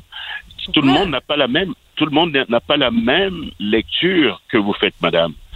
Euh, et votre compréhension de cette démarche, de cette campagne, n'est pas la compréhension, ne sera pas la compréhension de tout le monde. Il y aura, veut, pas consciemment ou inconsciemment, stigmatisation. Les médias sociaux aidant aujourd'hui, va y avoir euh, ça, c'est euh, à suivre de, de, près. Il va y avoir des impacts négatifs euh, sur euh, les, les concitoyens ou concitoyennes britanniques qui qui vont se sentir euh, ostracisés quelque part. C'est c'est pas la campagne en soi. C'est il fallait la sortir de enfin il fallait être sorti de cette euh, ou même l'anticiper comme nous on l'a fait ici et anticiper cette campagne de saines habitudes de vie euh, et aussi lutter contre la pauvreté, contre l'exclusion sociale, contre la, la, le manque d'éducation. Euh, tout ça va ensemble. il fallait euh, une, une, comme dire, mettre de l'avant une vision holistique, une vision mm. d'ensemble euh, de, de, de, de, la malnutrition, de, de la malbouffe, etc., euh, sans la, la rimer à la, à la, à la, à la Covid, parce que la, la, la perception, la compréhension de beaucoup de gens, ça va être, bon, ben, tel ou tel est obèse, tel ou tel est susceptible de, ben oui, mais Ben oui, mais c'est la réalité, c'est la réalité. Ce sont des dangers ambulants. Euh, regarde même, ne serait-ce C'est la réalité. Entre, entre, personnes qui ne sont même pas obèses. Euh, il y en a un qui porte un masque, l'autre qui porte pas le masque. Regarde comment les gens se regardent en chien de faïence. C'est ça le c'est ça le danger. Hein? C'est mm. quand on, on, on, on renforce dans l'inconscient collectif des perceptions négatives qui peuvent euh, aggraver euh, les relations euh, entre les, les individus dans, dans, une ville, un pays, un village. ah bon, c'est pas facile, pas facile, pas facile. C'est difficile de faire des affaires. On, choque tout le monde. on, est d'accord sur une chose. Nous sommes d'accord sur une chose. L'enjeu de l'obésité en est un, surtout en Amérique du Nord, hmm. et il faut l'aborder euh, de façon euh, holistique, de façon globale, et l'aborder sérieusement, ne pas s'en servir euh, à des fins, disons, stratégiques électorales. Excellent. Mettez running, on va aller courir ensemble cet après-midi. Merci beaucoup, Maca. Il n'y a pas de quoi. À bientôt. Merci. C'était Maca Couteau que vous pouvez lire dans le Journal de Montréal. Caroline Saint-Hilaire. Pas d'enveloppe brune, pas de lobbying. Juste la vraie bonne radio, dans les règles de l'art. Cube Radio. Et euh, je vais faire la démonstration que je peux parler d'autre chose que de la politique. On va aller euh, jaser avec un humoriste, animateur, conférencier et, et, et, et à via tous maintenant coach de vie. Alex Perron, bonjour Alex. Allô, Caroline. Tellement contente de te parler. Je te, je te tutoie, je me permets, Alex, euh, parce que. Ben, j'espère. Ben, écoute. de toute façon, je vais te tutoyer aussi. bon, ben, excellent. Alors, je suis dédouanée. Comment ça va, Alex? Euh, ça va très bien toi-même? Ben ça va très bien, ça va très bien. Écoute, euh, je, je, te pose la question parce que euh, la ministre de la Culture a invité les artistes, Alex, à se réinventer. Toi, comment tu te réinventes exactement? Bon, premièrement, cette notion de réinvention-là, écoute, tu me passes ça. Hein? Je te passe ça fort, hein? Exactement. Écoute, tu peux pas savoir à quel point ça me tape ses nerfs. Parce que, écoute, pour moi, se réinventer, là, c'est. Puis là, on parle de, de, de, moi en tant qu'artiste, mais pour moi, ça vaut autant pour les restaurateurs, ceux qui travaillent dans un bar. En fait, pour tout le monde qui euh, ont dû repartir la machine après cette pandémie-là, en fait, encore en cours de route de cette pandémie-là pour moi, à la base, se réinventer, c'est quand nous, on décide de faire un choix un matin, de dire, hey, moi, je veux euh, faire les choses autrement, puis je veux repartir, puis je veux réévaluer mes affaires, puis faire les choses d'une autre façon, ou du moins explorer d'une autre façon. Là, on est en temps de pandémie. On n'est pas dans la réinvention, on est dans la solution d'urgence. Euh, tu sais, je pense pas qu'il y ait un, un, restaurateur en ce moment qui s'est dit, oh, quel beau moment pour se réinventer. Non, on est plus en mode solution, puis des solutions d'urgence pour repartir la, machine.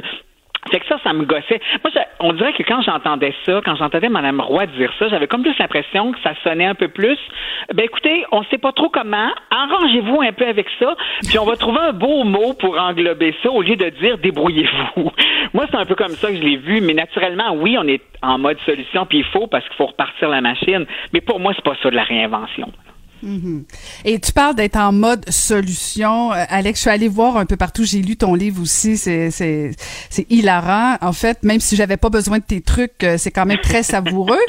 Euh, et, je veux, je veux comprendre ta démarche, puis que les, les gens, d'après moi, veulent comprendre ta démarche. Qu'est-ce qui t'a amené à dire, bon, ben, j'ai envie de devenir coach de vie? Qu'est-ce qui t'a amené à ça? Mis à part que tes chakras t'ont parlé très, très fort, là. Exactement. Tout, faut vraiment s'écouter. Non, mais, tu sais, moi, c'est une parodie de coach de vie. Je m'amuse avec ça. Puis, en fait, j'étais, euh, je suis surpris à quel point, dans les, mettons, les dix dernières années, les coachs de vie ont ont pris d'assaut le, monde de la conférence. Il y a une dizaine d'années, on connaissait pas, du moins ici au Québec, là, c'est pas quelque chose de très présent. Là, maintenant, des coachs de vie, il y en a pour le succès, les affaires, le travail, la famille, les animaux de compagnie. Puis moi, ça, me fascinait d'explorer cette espèce de dimension-là, mais je suis pas dans le jugement. Je dis pas, euh, c'est-tu bon, c'est-tu pas bon? Moi, c'est pas ça qui m'intéresse.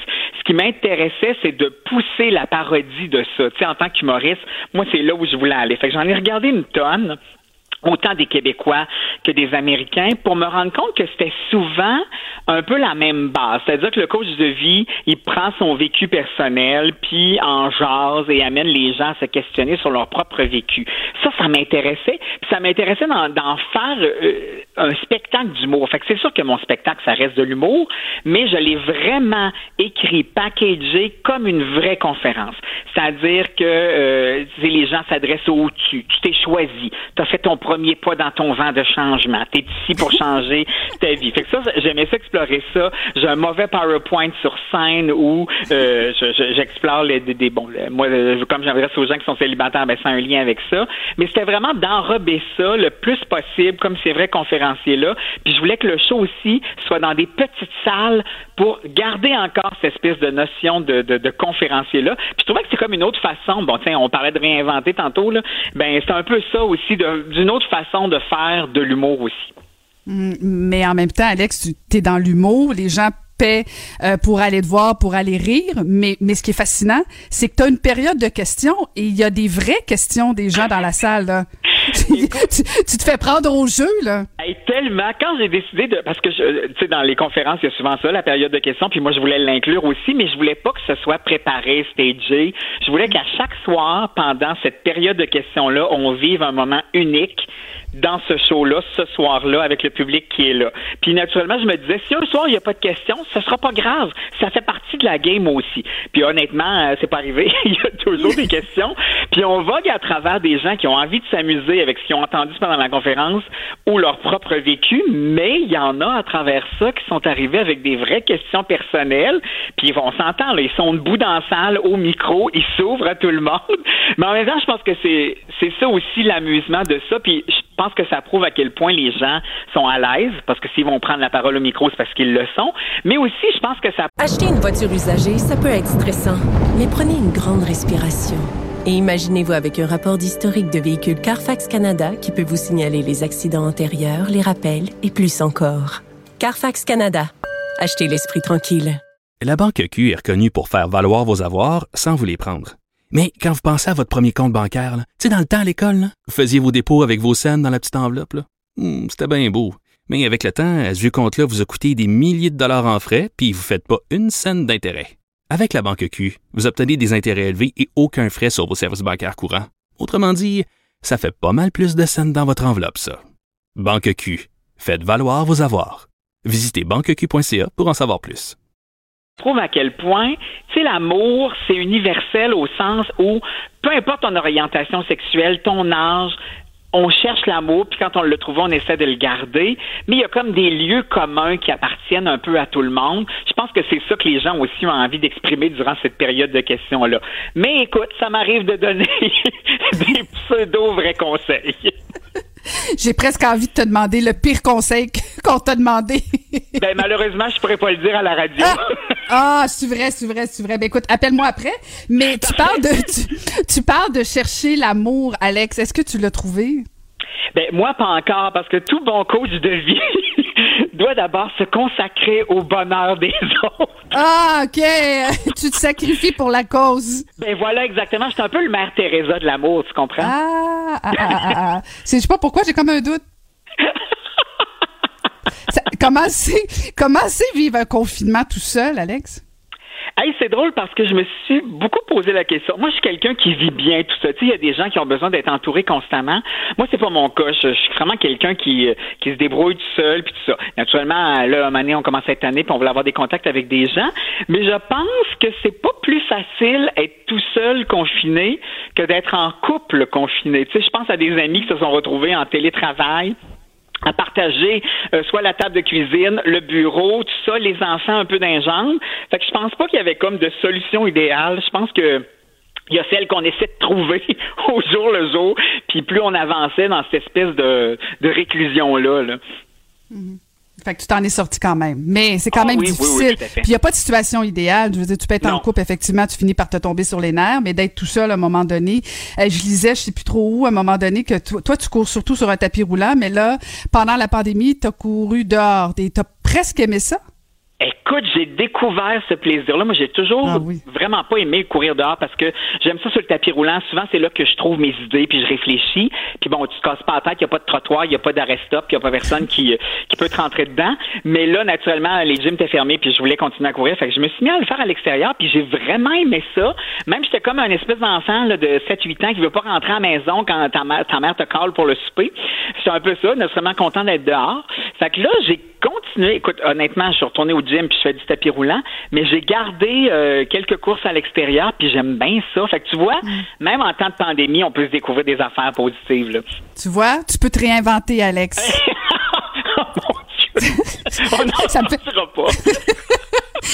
à ta prochaine course, tu y penseras. Hey, Alex, je vais absolument te parler parce que, bon, tu as vu euh, les allégations contre Julien Lacroix, bon, les vagues de dénonciation qui courent un peu partout. Euh, tu penses quoi? Tu penses-tu que ça peut affecter euh, ton, ton univers du, du monde de l'humour? Ben, je pense que oui, inévitablement, ça, ça a une influence, mais en même temps, je pense qu'il faut que ça a sa place et ça doit se faire. Je pense qu'il y a des choses qui doivent changer euh, par rapport à ça, puis non seulement par rapport euh, aux, présumés agresseurs, aux victimes, mais par rapport à notre réflexion par rapport à ça. C'est-à-dire, quand on a une boîte de gérance, quand on a des diffuseurs, quand on a des propriétaires de bars où, où il y a des spectacles d'humour, il faut devenir conscient de ça. Pour moi, la solution, elle passe, oui, bien sûr, bien sûr par les, les agresseurs puis tout ça, mais je pense aussi que collectivement, dans notre milieu de travail, faut repenser certaines affaires aussi. Puis on ne doit pas laisser passer ça sous prétexte qu'on fait une job, qu'on fait, qu'on a un bureau, qu'on a une salle. Ça peut pas être ça. Ça peut pas être ça l'excuse. Ça, n'a pas sa mm-hmm. place. Fait que je pense que c'est difficile, c'est un gros, gros, gros moment à passer, puis je pense pas que ce soit terminé. Je pense que ce serait naïf de penser ça. Mais il faut réfléchir à ça, puis il faut surtout trouver des solutions pour ne plus que ça arrive du moins en tout cas le moins possible parce que on peut pas être partout en même temps là. mais si je pense à mon milieu de travail à moi il y a des il y a des consciences à rebrasser puis des idées à mettre en place mais, mais tu dis ça, puis euh, je voyais une déclaration que tu avais faite en 2018. Tu disais ça n'a pas de bon sens, il faut que ça arrête. Là, on est en 2020, on répète la même chose. Euh, je veux dire, ça date pas d'hier, euh, les allégations contre Julien Lacroix. Vous, vous, vous côtoyez ce, ce, ce gars-là, vous en côtoyez d'autres. tout le monde, est-ce que, est-ce que tout le monde n'est pas un peu complice, puis on est silencieux?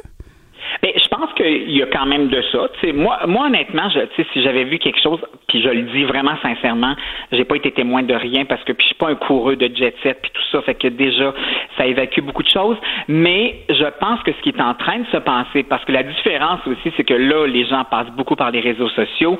Là, il y a une espèce de vent qui se passe, puis c'est correct. Mais effectivement, comme je le disais, c'est des mentalités à changer. Mais oui, on a un travail personnel. moi, je, je réfléchissais à ça et je me disais, si à partir de maintenant, la moindre chose, le moindre doute, je vais en parler, je vais prendre position. Ça va-tu changer de quoi? Je le sais pas, mais je pense qu'on a chacun notre part à faire là-dedans. Puis aussi, tu sais, je, lisais euh, ce, que, ce que la réflexion de Rosalie Vaillancourt euh, suite à l'histoire de Julien euh, Lacroix, tout ça, où elle disait, tu sais, moi j'ai décidé de plus vouloir travailler avec lui, tout ça. Il y a de ça aussi, tu sais, il faut choisir nos combats puis des fois dire hey non je peux plus travailler je peux plus le faire de cette façon là je veux plus le faire de cette façon là puis ça veut dire non ça veut dire dire non aussi peut-être à des contrats à des engagements à des opportunités aussi tu sais le pour moi dans la vie il n'y a jamais rien de tout blanc ou tout noir là. on est plus dans la zone de, de gris qui est au centre mais je pense qu'en tant qu'individu il faut prendre conscience mais aussi pas juste en parler agir. Ça, c'est, ça, fait partie maintenant de la solution. Puis je pense pas qu'on va pouvoir reculer là-dessus. Puis maintenant. Écoute, le coach de vie est rendu tellement sage et inspirant. ça fait presque peur, Alex. Écoute, si tu avais un, un, conseil ou une recette à nous donner euh, selon ton livre pour bien réussir une relation amoureuse? Communication. Ouvrez-vous, ouvrez-vous. Puis la dernière affaire que je voulais dire aussi par rapport à ça, là on est dans une belle période parce que grâce à la pandémie, il y a plein de couples qui ont explosé, donc il y a du nouveau potentiel et du matériel disponible. Mais pas pour toi parce que tu sacrifies à la cause, bien ben sûr. Oui, c'est ça. Je commencer par caser les autres, après je penserai à moi. Quand est-ce qu'on peut te voir? Est-ce que tu as des dates à venir?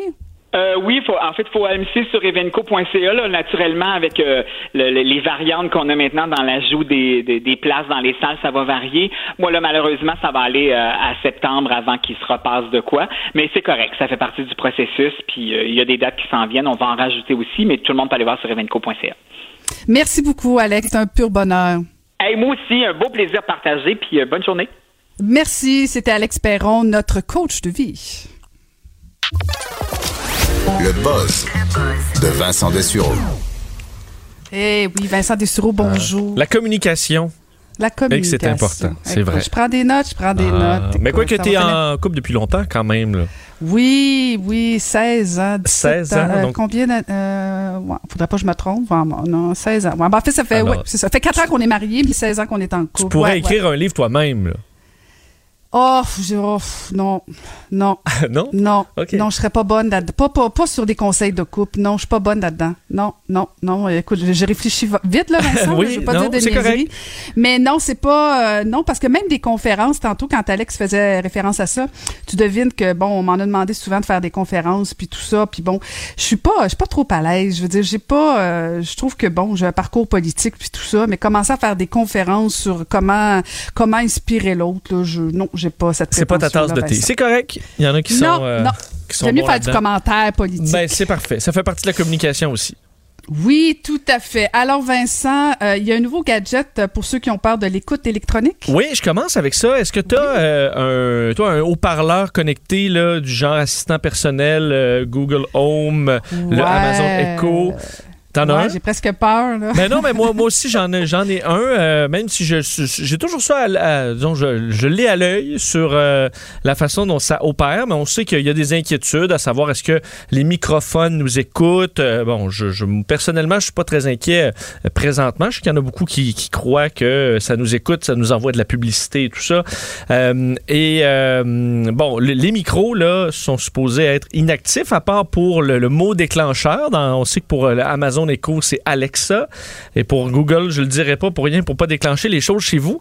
Mais euh, le, le, Echo, c'est un nouveau gadget qui vient d'être lancé qui s'appelle le Alexa Gate qui a pour but de rassurer les gens qui sont inquiets de se faire écouter par leur appareil euh, assistant personnel. On comprend que si vous êtes vraiment nerveux, euh, vous pouvez le botter, euh, l'envoyer dans les vidanges là, ou donner un coup de marteau. Ça, on comprend. Mais des fois, dans un couple, tu parlais d'un couple, il faut trouver un terrain d'entente. Alors, s'il y a un membre du couple qui veut vraiment un assistant personnel, vous, ça vous fait vraiment peur, ben, vous pouvez vous équiper du Alexa Gate, qui est un petit appareil donc, qui s'installe sur l'assistant personnel, un peu comme un gros couvercle, et qui va avec des ultrasons euh, enterrer, en fait rendre inactif le micro de l'appareil. Alors, ça fait toujours un son euh, qui est inaudible pour l'humain, mais qui, en quelque sorte, brouille au complet les microphones de l'Amazon Echo. Et si tu veux reprendre le contrôle, tu as tout simplement à taper des mains trois fois, comme le, le clapper. On s'en souvient qui allumait ah les lumières et qui éteignait dans le temps des fêtes. On avait ça, ça, puis ah, le chiapette. Et euh, alors, tu, tapes trois fois. Là, ça commence à être long pour les commandes, je comprends. Là, tu tapes trois fois. Ça éteint en quelque sorte le, la, barrière. Et là, ensuite, tu peux dire Alexa et lui demander de te mettre une toune euh, de, de ce que tu veux. Alors, ça permet d'avoir cette sécurité. Ça coûte quand même 100 dollars américains. Euh, et encore là, ça répond à un problème qui en est peut-être pas un. Là. Évidemment, on est toujours sceptique et on surveille ce que les multinationales font euh, de, des produits, mais je pense qu'ils ont beaucoup plus d'argent à faire euh, présentement et en font en masse que de prendre le risque de nous écouter et qu'on prenne peur et qu'on jette ça au vidange. Alors, euh, mais si ça peut vous rassurer, le Alexa Gate est disponible pour protéger de l'écoute électronique. Puis la réalité, c'est que peut-être qu'ils nous écoutent aussi via nos ordis, nos téléphones. si on peut élargir ben, la paranoïa. Hein. En fait, souvent, on remarque qu'on parle de quelque chose et là, tu as une publicité, mais ben il faut comprendre que les algorithmes sont rendus tellement bons qu'ils n'ont même pas besoin de vous écouter souvent pour euh, voir l'intérêt parce qu'ils vont vous aller naturellement vous arrêter sur certaines publications qui parlent de ce qui vous intéresse et ça, le, système va le noter que vous êtes arrêté trois secondes sur la publicité de, euh, de laveuse. Alors, vous avez peut-être dit laveuse, mais c'est tout simplement parce que vous avez euh, arrêté ou parce que vous êtes allé magasiner un article. Alors, les, systèmes sont rendus tellement précis que souvent, ils, en fait, ils ont même pas besoin de nous écouter pour savoir ce qu'on a besoin et ce qu'on souhaite. C'est un peu triste. Hmm presque épeurant. Et, euh, et euh, Vincent, c'est autour de l'équipe de Joe Biden de supprimer TikTok? Oui, un sujet qui est quand même récurrent, mais un petit rappel euh, donc rapide. TikTok, le réseau social chinois qui est en, vogue vraiment chez les jeunes, c'est une explosion. TikTok, c'est partout. si vous avez des jeunes là, au primaire, au secondaire, et mais il y a une inquiétude. Est-ce que TikTok prend de l'information sur nos téléphones pour l'envoyer au gouvernement chinois? On sait qu'on avait repéré que l'application mm-hmm. pouvait donner, avoir accès euh, à certaines données du téléphone. Eux disent que c'est, pas du tout pour faire de l'écoute ou quoi que ce soit, mais il y a toujours un risque. Joe Biden, euh, fait, leur, équipe euh, ont confirmé que pour tous les employés de la campagne de Joe Biden, autant ceux qui ont des téléphones de travail que les téléphones personnels, doivent supprimer TikTok. Alors, il n'y a pas de, pas de passe-droit. On comprend qu'il y a une paranoïa cette année sur l'élection présidentielle pour protéger ça le plus possible. On sait à quel point ça avait fait mal à Hillary Clinton euh, le dossier des courriels piratés. Donc, euh, on veut vraiment pas prendre de chance. On va supprimer tout ça pour montrer euh, patte blanche et ouvrir le moins de portes possible vers des abus. Alors, tout le monde va supprimer TikTok et on sait qu'on surveille des mouvements du président Trump sur le réseau social. Est-ce qu'il va le, être capable de le supprimer, de l'interdire aux États-Unis? C'est dans l'air. D'ailleurs, il paie pour une campagne présentement sur les réseaux sociaux pour signer une pétition contre TikTok Qui est payé par l'équipe Trump. Alors, on sait qu'on veut mousser aussi cette chicane contre la Chine qui vend un peu du côté des, des, partisans de Donald Trump. Alors, à surveiller, mais on voit que c'est pas seulement une, c'est pas une invention de Trump, les inquiétudes sur TikTok, parce que même dans le cas démocrate, on décide de supprimer l'application. Alors, pas de petite danse pour Joe Biden. Ben non, puis de toute façon, euh, Vincent, comme tu le disais, là, c'est, beaucoup de jeunes. Jusqu'à quel point ces jeunes-là votent euh, ben, en aux élections américaines? Je me pose la même question parce qu'un qui utilise, celui qui utilise là, vraiment TikTok beaucoup, c'est Jack Meeting du NPD. Euh, ah. Jack Meeting le fait des chorégraphies, les danses, ben et là il pointe parce qu'il y a des chorégraphies où tu pointes, et là il y a des mots qui apparaissent, et là il va faire apparaître des mots par rapport à une campagne politique ou des trucs de Justin Trudeau. et où c'est, je trouvais ça habile à la fois, mais est-ce que c'est, ça a quelconque utilité, sachant qu'un enfant de, 12 ans euh, qui voit Jack Meeting danser ne pourra pas de toute mm. façon voter pour lui avant euh, plusieurs années? Ben alors, je sais pas. C'est peut-être un. Disons. Un coup d'épée dans l'eau. peut-être un coup d'épée dans l'eau, effectivement. Et tu as du nouveau sur le port du masque? Oui, deux petites choses. théorie? Sur le, ben oui, un peu. Euh, en fait, une inquiétude pour les systèmes. On parlait de d'écoute électronique et de surveillance. Euh, semble que ce, ce, soit un gros problème, le masque, pour les, euh, les systèmes de reconnaissance faciale. On comprend ça va de soi un peu, mais ça se confirme. Les systèmes qui sont installés dans plusieurs pays, euh, dans plusieurs bon, euh, pans de notre vie, évidemment par rapport à la sécurité. On a ça entre autres dans les aéroports maintenant pour passer la douane. On va comparer entre autres notre visage dans euh, notre passeport et notre visage ben, qu'on possède, qu'on apporte à l'aéroport. Alors, il semble que le port du masque augmente le niveau d'erreur de façon dramatique. En fait, le niveau d'erreur passe de 5 à, entre 5 et 50% lors du port du masque selon euh, bon, l'Institut américain qui surveille ces euh, systèmes-là. Euh, on dit en général, les systèmes vont mesurer la distance entre plein de points dans notre visage. Donc entre, entre nos deux yeux, entre la bouche et le nez et compagnie.